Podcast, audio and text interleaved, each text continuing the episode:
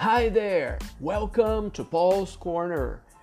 E aí, tudo bem? Aqui você vai aprender inglês. Você que é aluno da Seduc do Rio de Janeiro, do oitavo ano, e qualquer outra pessoa que recebeu esse podcast. Vem comigo para aprender inglês. Vai ser muito legal, ok? Let's go!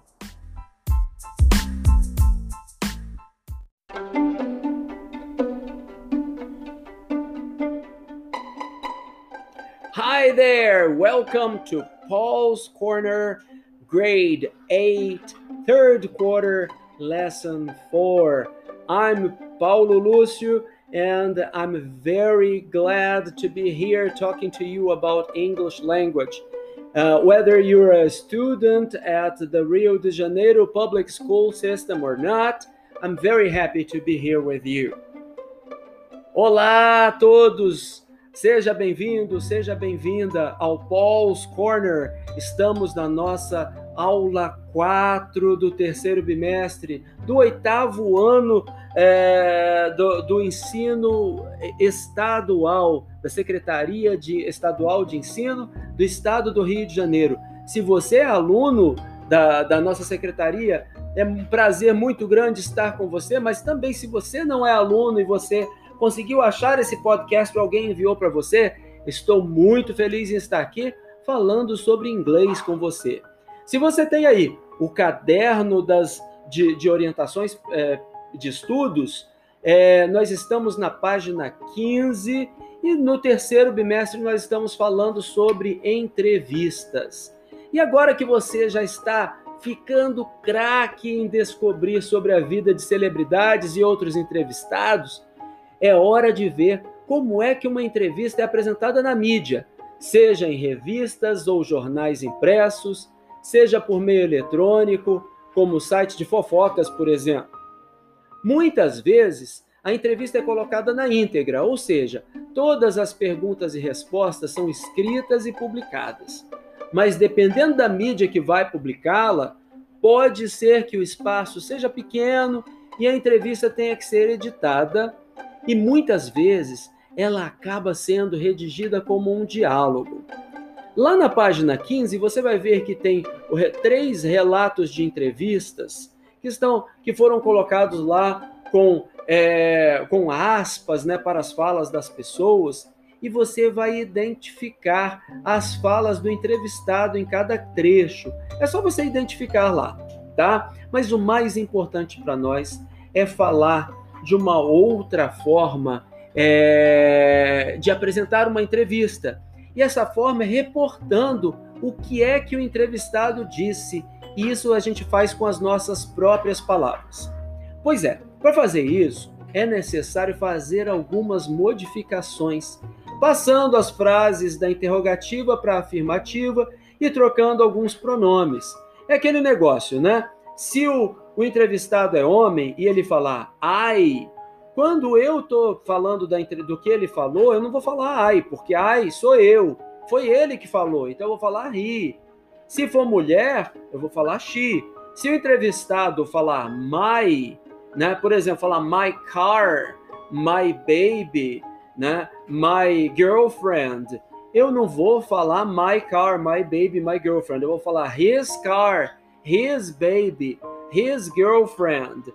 Se o entrevistado falar me, do you like me? Né? Aí eu vou, eu vou falar like him, porque são as, os pronomes que a gente usa para ele. Agora, se for mulher que falar, por exemplo, é, my dog, falar my chocolate, eu não vou falar my, eu vou falar her dog, her chocolate. E interessante também é que a mesma palavra her também pode ser utilizada se, se ela falar assim, é, he kissed me, ele me beijou, né? Ela falou isso, né? Eu vou reportar he kissed her. Então é muito interessante a gente saber essas, essas diferenças e com isso eu vou mostrar para você na prática agora uma possibilidade de uma, de uma entrevista. Essa entrevista não é, não é uma entrevista real, mas é só para eu mostrar como é que um, poderia ser feito um parágrafo sobre uma entrevista que foi feita sem a gente ficar colocando assim pergunta, resposta, pergunta, resposta, pergunta, resposta, tá? Se você é, tá aí com o caderno de, de caderno de, de orientações de estudo, isso está agora na página 16. Olha lá, tem um quadrinho lá no meio da página 16, né? E está dizendo lá que nós vamos supor que o Johnny Depp deu uma entrevista e ele respondeu desse jeito. Presta atenção, eu vou fazer as perguntas e vou fazer as respostas. Preste bastante atenção como é que o Johnny Depp respondeu e quais foram as perguntas também. Então foi lá, ó. Do you like chocolate? Yes, of course. I love chocolate. Do you eat chocolate every day? Yes. What's the name of your new movie? My new movie is Fantastic Beasts. Are you excited about it? Sure, very excited. Do you like director David Yates? Yes, he helps me a lot. Pois é, então você viu aí, foram perguntas e respostas, como aconteceu realmente na entrevista, né? Na nossa entrevista fictícia, mas como poderia ter acontecido em qualquer entrevista que é sempre formada de perguntas e respostas. Agora, eu vou escrever isso num cantinho lá, me deram uma, uma coluna de jornal ou de revista que é pequenininha, então eu tenho que colocar isso num parágrafo. Então, como é que eu poderia dizer? Quando o, o Johnny Depp respondeu, eu perguntei, Do you like chocolate? E ele respondeu, Yes. É, of course, I love chocolate. Eu poderia dizer assim, ó, Johnny Depp loves chocolate. Olha lá, Johnny Depp loves chocolate. Eu já falei que ele adora o chocolate, né?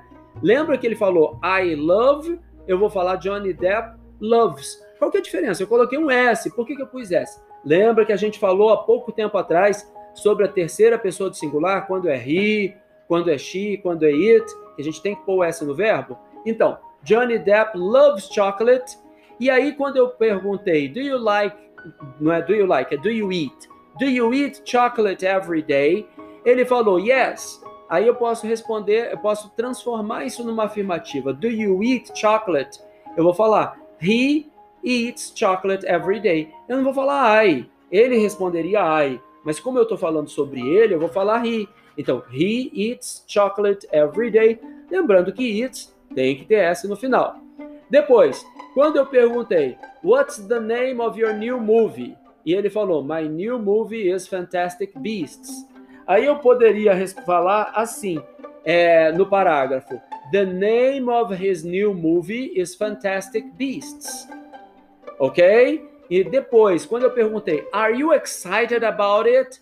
E ele respondeu, Sure, very excited. Eu posso dizer, He is very excited about it. Então, olha lá, eu não vou dizer I am, eu vou falar He is. Depois, finalmente, quando eu perguntei para ele, é, Do you like director David Yates? E ele falou, Yes, he helps me a lot.